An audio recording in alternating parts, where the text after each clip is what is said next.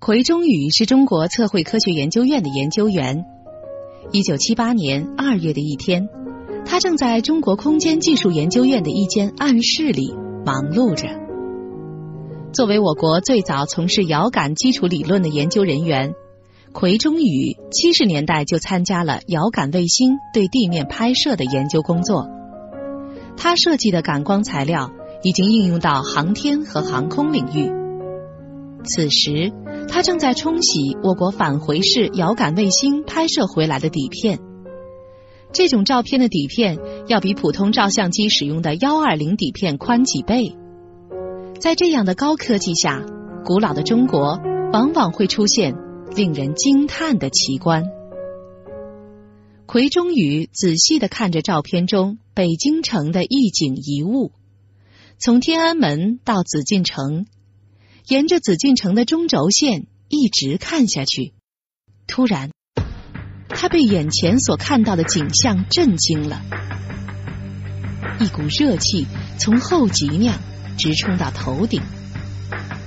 我当时啊是由这个天门往北看，沿着这个中轴线，突然在这个紫禁城以北一点点，我就看到了一个神奇的图像。这四周啊是方方正正的镜框。这个图像就特别像是一个老年人他的一个坐像，这就让我很吃惊啊！我就连忙招呼身边的同伴来看，他们也都辨认出来了，可以看出人的这个大致的轮廓，外围的相框也看得很清楚。这幅图像就在紫禁城北端景山公园的这个位置上。实际上，这个图像的边框。是由这个景山公园四周的外的四周的那个内外围墙构成的，是个长方形。它长宽比例呢，近似于最完美的黄金分割比例。这个黄金分割是八比五，而这个近乎于八比六，略微的宽一点。但是这丝毫没有减少它的美丽程度。它的面积啊相当大，呃，大约是零点二三平方公里。接近紫禁城的一半那如果真的是一幅人像的话，那么它将是世界上最大的用人工建筑组成的这个一个人像。遥感是一种不接触的探测被考察物体的性质的技术。通过遥感发现的这幅近似于人像的图形，为什么会出现在北京中轴线上的景山公园呢？这位坐着的老者是谁？坐像的背后隐藏着怎样的故事呢？有的声音只有飞鸟才能发出，有的甜蜜只有花朵才能提供。自然，一切声响就在本是一家的天地中发出。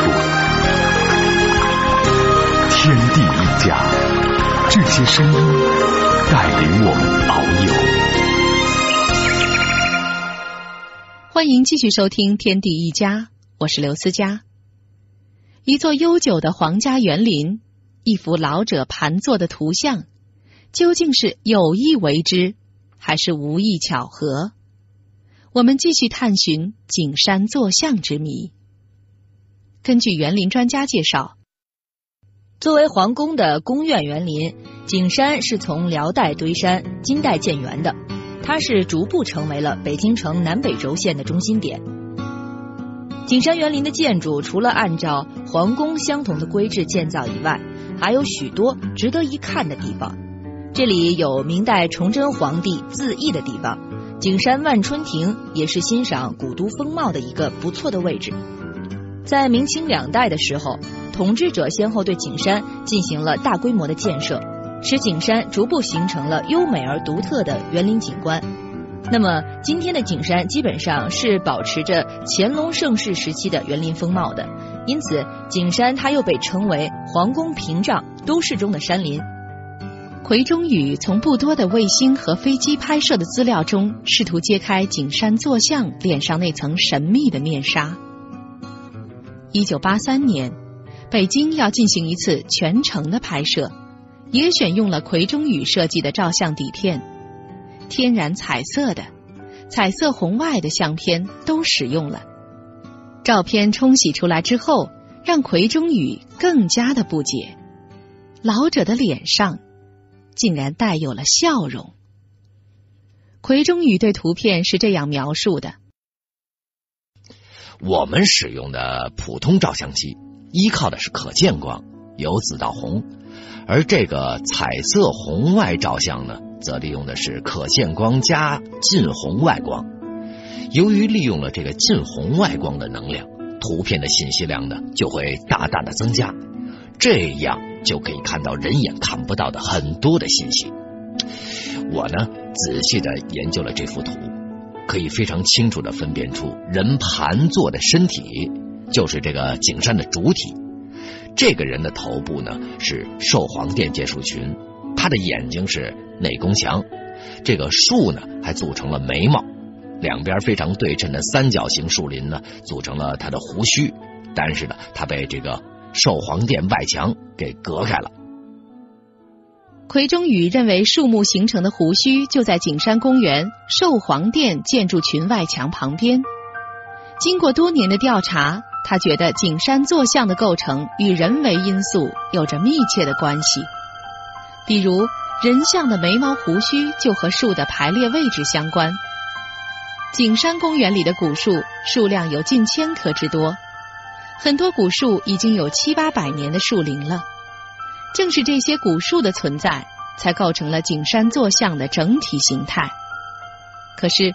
景山寿皇殿建筑群从建造之日起至今也不过三百年。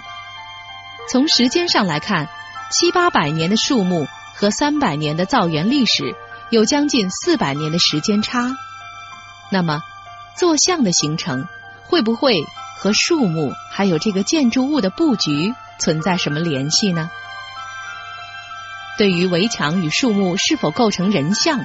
在景山公园工作多年的沈方园长，经过仔细考察以后，提出了自己的看法。在这个寿皇殿的大墙旁边呢，有一个。东偏门，从理论上看呢，如果先有东偏门，建造者是不可能把树种在门口的，因为没有人会在门口种这么一棵树，对吧？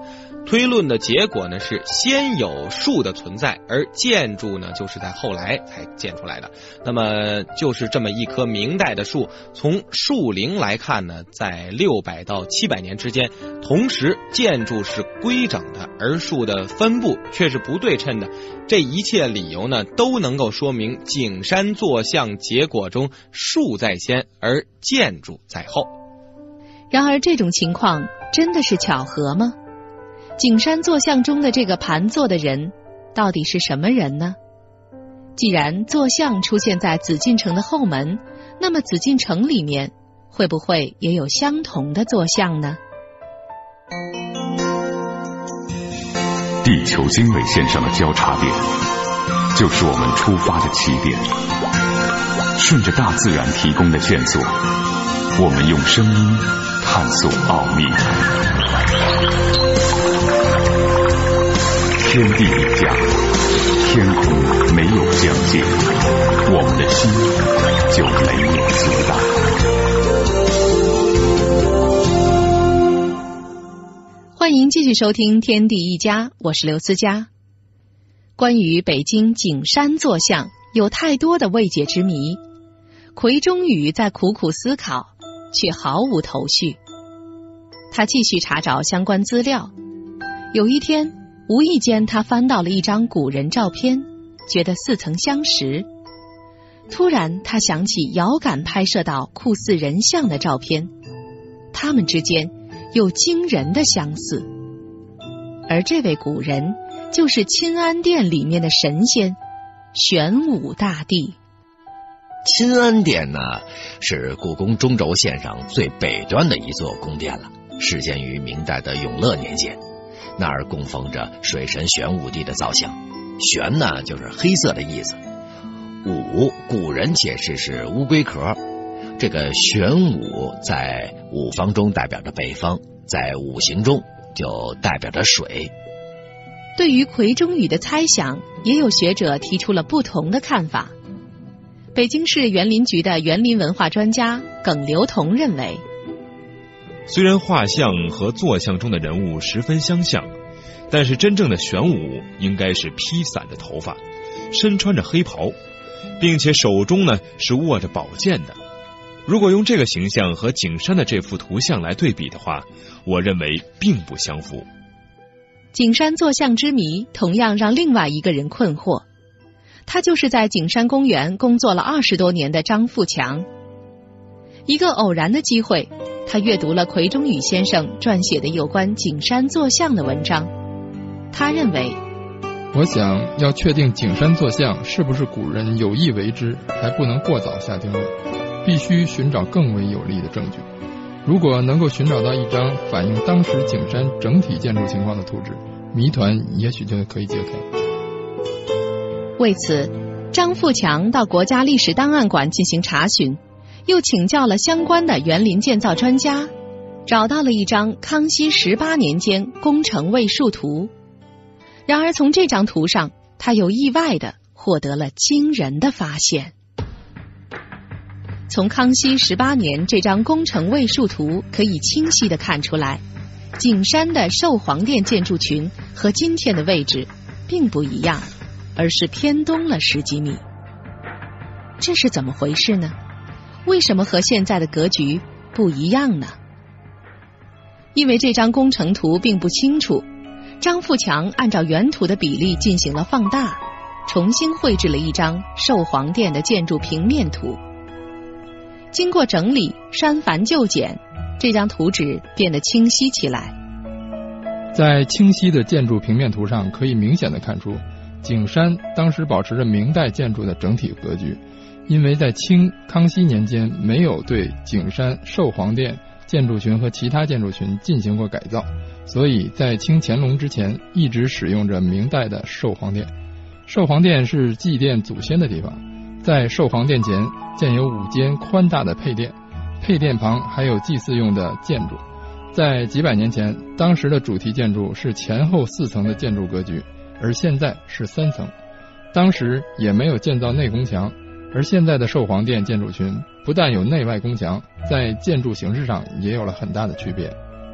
从图纸反映出来建筑格局的变化可以看出，明清两代的寿皇殿并不在一个位置上，这又给我们提出了一个难题：难道古人确实为了让后来的寿皇殿建筑群成为人像，而不惜重金来拆了寿皇殿？重新建造吗？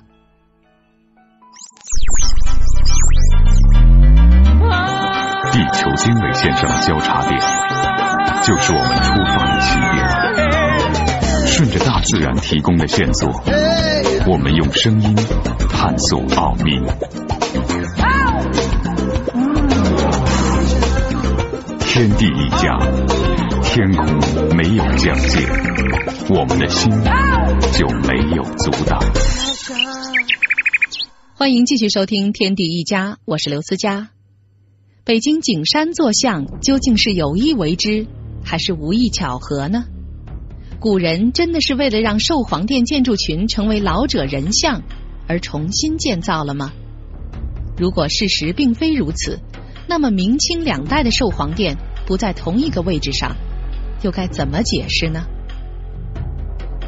在图像中，我们可以看出，寿皇殿相当于景山坐像头顶上的帽子，但是这顶帽子曾在偏东十几米的地方。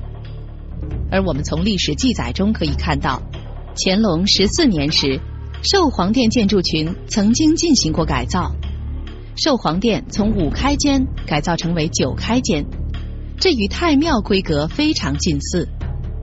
那么这次改造将寿皇殿搬到中轴线上，会不会也有这样一种历史记载，说寿皇殿建筑群改造与人的坐像有什么关系呢？如果有，它会记载在什么地方呢？北京市园林局的园林文化专家耿留同认为，中国人有很强的历史感，中国人做一件事情都要对后人有交代的。比如说，古人建造了一座什么样的庙宇，为谁而建，花了多少钱，谁出的钱，完成了哪些工作，后来又在什么时候重修过等等，相关的工程都会有所记载，并且保存。人们通常是把这些记载刻在碑上的。看来，我们只有在寿皇殿两侧的碑亭上查找这段历史的记载了。事实上，寿皇殿这两座碑建成以后，自乾隆年间起就没有对外开放过。历史上真正进过这个碑亭的人极少，因此碑文写的什么内容，还没有人真正提及过。寿皇殿两侧碑亭里的文字记载，成为了解建造寿皇殿建筑群是否与坐像有关的关键所在。张富强一筹莫展，对碑文的考证无疑会是一个困难的过程。不久，终于等来了了解碑文的机会。二零零三年下半年，寿皇殿两侧的碑亭进行了一次大规模的维修。张富强作为景山的管理人员，找机会进入了碑亭，仔细的阅读了碑文，并且做了详细的记录。在对碑文进行仔细分析之后，张富强发现，碑文记述的只是建造寿皇殿的目的和意义。并没有涉及到任何关于建造寿皇殿和做成一个人形图像的相关信息。看来，碑文的线索中断了。关于园林造像的这种说法，只能寻找历史的见证者了。奎中宇找到了普杰老先生的亲属，把他的疑问说出之后，得到的结果依然是不清楚。他们当时这些住在清宫当中的眷属，没有议论过这样的事情，这就说明整个清朝并不清楚景山坐像这件事。那么，景山人像是否是古人有意为之呢？对此，不少专家学者也提出了不同的看法，并且到景山公园进行过实地考察。罗哲文先生是国家文物局古建筑专家组组长，著名建筑大师梁思成的爱徒，从事中国古典园林建筑艺术六十余年，他在中国建筑界有着崇高的威望。罗哲文先生提出了这样的看法：古代皇家宫殿的建筑是按照一定规律建造的，作为皇家宫苑、寿皇殿的建筑群，也必须严格遵守这个度。景山坐像之谜，由于目前还没有找到最原始的设计图纸，也找不到文献上的确切记载，所以无法肯定建造者是否是有意安排坐像。后来有人找到一张乾隆十五年京城全图复印件，从这张图上可以清楚的看出，寿皇殿的两侧有许多房屋，西侧有七百多间，东侧有一百多间。还有两套院落。如果把寿皇殿东西两侧的房屋盖上，人像可能会突出一些；但如果西侧的房屋和东侧的院落同时存在的话，对形成人像会有一些影响。景山公园所形成的酷似人像的图形，现在还没有确凿的证据来证明。但是，坐像是否存在，是不是人为造成的，已经不再是问题的关键。重要的是，我们是否有一个科学正确的态度，是否有一种科学探索的思维。正如面对一座山，搞地质的人，他首先想到这个岩石是什么年代形成的；画山水画的人，他就想到用中国画的哪一种皴法去表现它更合适。如果是山里的一位牧民到那里，他又会想到这个地方是放牛好还是放羊好。假如来一个搞军事的人，他一看这座山，一定会考虑到这山是容易攻还是容易守。实际上，这都是一个看问题的角度问题。中国的古文化源远流长，现代科学技术的发展又为今天破解历史的谜团提供了有利的条件。至于景山坐像是有意为之还是机缘巧合，直到现在还没有结论。相信。随着科学的不断发展，终于有一天我们可以解开这个谜团。但是我们还要看到，解读景山坐像之谜的过程，也是一个不断提高我们自身认识高度的过程。宇宙无穷大，天地共一家。这里是天地一家，我是刘思佳。感谢您的收听，我们明天同一时间再见。本节目由思佳工作室出品。